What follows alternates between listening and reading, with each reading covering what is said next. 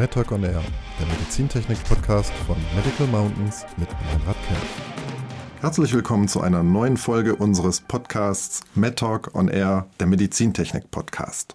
Es gab sie und es gibt sie, Visionäre. Menschen, Institutionen, Unternehmen, die weit über den Tellerrand hinausblicken, die scheinbar ihrer Zeit voraus sind. Die etwas im Heute sehen, was vielleicht erst in den Anfängen steckt, aber in der Zukunft tragen wird und einen riesen Impact entwickelt. Was dabei auffällt, Vision wird oft mit Ziel oder Strategie verwechselt. Dabei ist die Erklärung recht einfach. Es braucht zuerst eine Vision, um daraus ein Ziel abzuleiten und eine Strategie, um zu diesem Ziel zu gelangen. Die Vision steht also immer am Anfang. Und was bedeutet diese Erkenntnis jetzt für Unternehmen bzw. für eine ganze Branche wie die Medizintechnik? Darüber sprechen wir in der heutigen Folge und dazu begrüße ich meine Kollegin Yvonne Klinke hier im Studio. Hallo Yvonne. Hallo Meinrad. Visionsprozess. Das ist ein großes Wort. Wenn wir mal schauen, was ist denn die Ausgangssituation, wenn wir über den Visionsprozess für die Medizintechnik sprechen? Da gibt es einiges zu sagen, Meinrad. Die Medizintechnik ist nämlich trotz ihrer ganzen Erfolge, die es gibt, außerhalb der Branche noch immer kaum bekannt. Und dabei ist Baden-Württemberg einer der wichtigsten und erfolgreichsten Standorte für die Medizintechnik in ganz Europa. Und jetzt sind wir Anfang 2021 hergegangen und sind in einen gemeinsamen Visionsprozess mit den Unternehmen der Branche gegangen. Mhm. Denn eine Vision kann man nicht erfinden, man kann sie nur finden. Und die Vision selber richtet sich, ja, wie du schon eingangs erwähnt hast, wirklich in die Zukunft, so in die mhm. nächsten 10 bis 15 Jahre. Man kann sie auch wirklich als Nordstern beschreiben, mhm. an der sich eine Region oder auch ein Unternehmen selbst ausrichten kann. Nordstern ist ja wirklich in der Ferne aber es zeigt so den Weg, die Richtung auf. Richtig, weil da kommen wir nachher noch kurz drauf, warum man diesen Nordstern äh, braucht, um einfach den eigenen Kurs zu kennen und nicht vom eigenen Kurs abzukommen. Mhm. Ja, und wir sind uns jetzt sicher, dass Zeit ist für Veränderungen. Es geht um Themen wie die Nachhaltigkeit oder um neue Geschäftsmodelle, aber auch ein sehr wichtiges Thema, die Zusammenarbeit. Mhm. Und die Unternehmen der baden-württembergischen Medizintechnik, für die werden wir jetzt ein gemeinsames Zukunftsbild formulieren, um die Sichtbarkeit und die Wahrnehmung der Branche zu erhöhen. Und wir wissen alle, Medizintechnik verbessert die Lebensqualität. Also es geht nicht nur um die Branche an sich, es geht auch um diesen gesellschaftlichen Impact der von der Branche ausgeht. Die Medizintechnik ist in ganz vielen Fällen essentiell. Man hat immer wenig Berührungspunkte mit der Medizintechnikbranche, weil meistens ist man dann irgendwie im Krankenhaus und hat dann die Berührungspunkte mit der Medizintechnik. Ja. Deshalb haben wir immer äh, die Schwierigkeit in der Vermarktung, in der Wahrnehmung, ist meistens Medizintechnik mit etwas Negativen verbunden.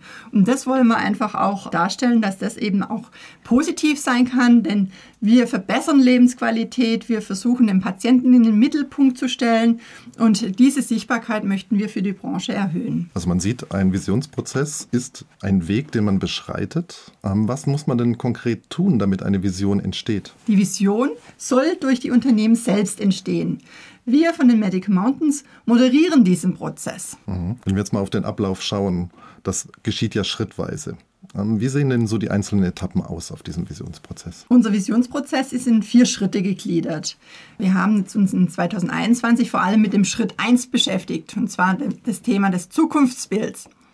Im nächsten Jahr werden wir mit diesem Zukunftsbild Werte und Leitsätze daraus ableiten. Und im dritten Schritt soll es ein gemeinsames Motto geben und eine Kommunikationskampagne. Und im vierten Schritt, das wird dann so Ende nächsten Jahres sein, gibt es dann tatsächliche Handlungsempfehlungen, die wir für die Unternehmen formulieren, um diese Ziele auch zu erreichen. Mhm. Was auffällt, immer wieder kommen Megatrends ins Spiel. Das sind Elemente, die mit hineinspielen, wenn man über eine Vision spricht. Warum ist es so wichtig, diese Megatrends im Blick zu behalten? Ja, wir nutzen die Megatrends als Brücke zur Vision. In den Arbeitsgruppen, in den Workshops haben wir ganz gezielt über diese Megatrends gesprochen und auch oft über die Auswirkungen der Megatrends auf die Branche, auf die einzelnen Themenfelder der Arbeitsgruppen, um dann nachher wirklich auch in Richtung Visionselemente zu kommen.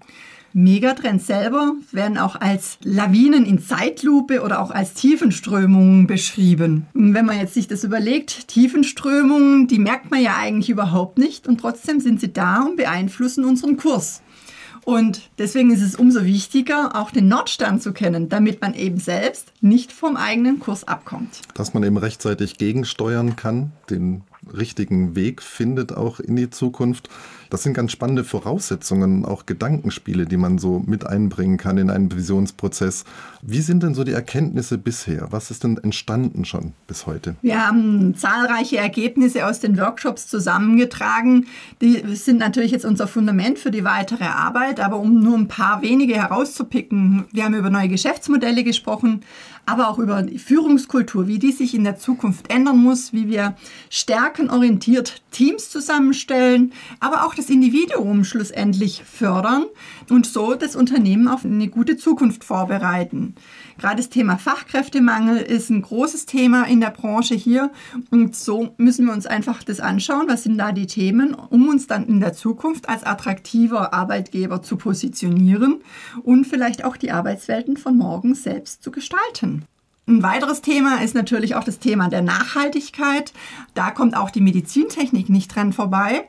Und schlussendlich ist die Medizintechnik schon sehr nachhaltig, aber das kennt man natürlich auch nicht. Man weiß es auch nicht nach außen hin. Das spricht, da muss auch eine Kommunikation stattfinden.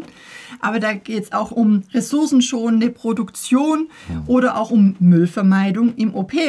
Man muss sich auch eben vorstellen, wie viel Müll bei einer Operation entsteht und was könnte da eben die Medizintechnik dran ändern, um da auch Müllvermeidung im OP zu unterstützen. Was ich ganz wichtig finde, ist, hier sitzen Unternehmen aus der Branche an einem Tisch. Sie machen sich Gedanken über ihre gemeinsame Zukunft. Das heißt, da entsteht ja auch ein Konsens, ein Vorwärtskommen, eine gemeinsame Entwicklung und damit ja auch eine ganz besondere Tragfähigkeit der Ergebnisse. Das ist ja nicht von einem Einzelnen entworfen, sondern von mehreren.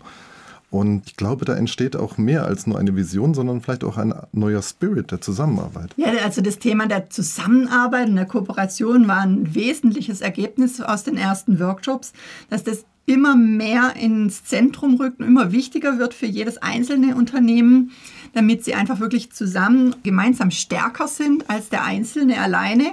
Und da war wirklich auch das zu sehen bei den einzelnen Unternehmen, dass sie dieses Bewusstsein schon haben und dass sie einfach diese Zusammenarbeit stärker forcieren wollen. Und also wir haben sogar in Richtung Megacity für die Medizintechnik gesprochen. Also wenn wir auch gerade überlegen, die Megacities weltweit konzentrieren sich immer mehr auf diese globalen Zentren. Und wir könnten uns sozusagen auch wirklich als Megacity für die Medizintechnik hier etablieren. Und wer in der Medizintechnik unterwegs ist, ist hier vor Ort zu Hause. Mhm. Ich glaube, daran wird der Begriff Vision ganz gut deutlich. Von einer Megacity zu sprechen, wir erleben heute schon die Ansätze, aber wir können es uns noch nicht so ganz vorstellen, wie das mal aussehen könnte. Und trotzdem, der Visionsprozess nimmt solche Entwicklungen in den Blick und verfolgt sie weiter und spinnt diesen Faden fort. Ich glaube, das ist tatsächlich dieser visionäre Charakter an solchen Themen. Hm, absolut. Und genau das ist es ja, dass man auch bei einer Vision, wenn man eine Vision entwickelt, auch mal spinnen darf. Man muss ja wirklich schauen, okay, was kann denn in 10, 15 Jahren möglich sein? Das wissen wir heute eben noch nicht. Und da können wir wirklich mal spinnen und, und überlegen, was könnte denn alles möglich sein. Und ich glaube, das ist, glaube ich, vielen Visionären eigen, dass sie im ersten Moment vielleicht belächelt werden für das, was sie sagen und für das, was sie denken. Aber tatsächlich diese Entwicklung dann doch eintritt. Vielleicht nicht zu 100 Prozent, aber sie kommt. Und dieses Bewusstsein wird jetzt ja auch geweckt. Ich muss mich lösen von dem, was morgen ist, was übermorgen ist, sondern ich muss viel weiter in die Zukunft gucken um aus der Vision heraus ja auch ein Ziel zu haben. Ja, ich meine, das ist auch ganz typisch für jeden von uns, dass man im Hier und Jetzt verhaftet ist und eigentlich wirklich überlegt, was macht man denn heute und was sind das für Auswirkungen für heute oder für morgen vielleicht noch. Aber man überlegt eben nicht, was ist es denn in 10 oder 15 Jahren. Korrekt. Und wenn wir zurückgucken in der Industriegeschichte gab es eben oftmals Momente, wo Unternehmen einfach zu kurz gedacht haben. Also klassisches Beispiel, das mir einfällt, die Uhrenindustrie. Absolut. Da war man der festen Überzeugung, Anfang der 70er Jahre, die Leute finden es einfach super klasse, jeden Tag mit dem Schlüssel zur Uhr zu gehen und die schön aufzuziehen. Alles toll mechanisch. Sie konnten sich nicht vorstellen, dass in 10, 15 Jahren eine Entwicklung Fuß fasst und wirklich revolutioniert, dass man mit Batterien arbeitet, mit Transistoren. Und das haben sie einfach verpasst. Und heute sind sie weg vom Fenster, muss man so knallhart sagen. Ja, und genau das wollen wir für die Medizintechnikbranche hier vermeiden. Eben, dass die nicht den Anschluss verpassen oder äh, Trends nicht mitbekommen oder ähnliches, sondern dass sie einfach mit am Ball bleiben, einfach schauen, wo können wir in der Zukunft sein, wo können wir auch gestalten und nicht nur als Mitläufer agieren. Und das alles verbunden auch mit der Wahrnehmung nach außen, dass auch in der Gesellschaft anerkannt wird, hier gibt es eine super starke Branche, die bietet viel Arbeitsplätze, ein hohes Innovationspotenzial und vor allem sie arbeitet für die Menschen. Wenn das klar werden kann, auch in diesem Prozess, dann ist, glaube ich, viel gewonnen. Genau, und das wollen wir ja in unserem Visionsprozess verdeutlichen und einfach auch kommunizieren. Wir haben jetzt über Workshops gesprochen, was bisher geschehen ist. Wie gehen denn jetzt die nächsten Schritte vor? Ja, wir haben in Summe ja äh, drei Workshops jetzt absolviert für den Visionsprozess, wo wir ja auch hauptsächlich die Megatrends analysiert haben.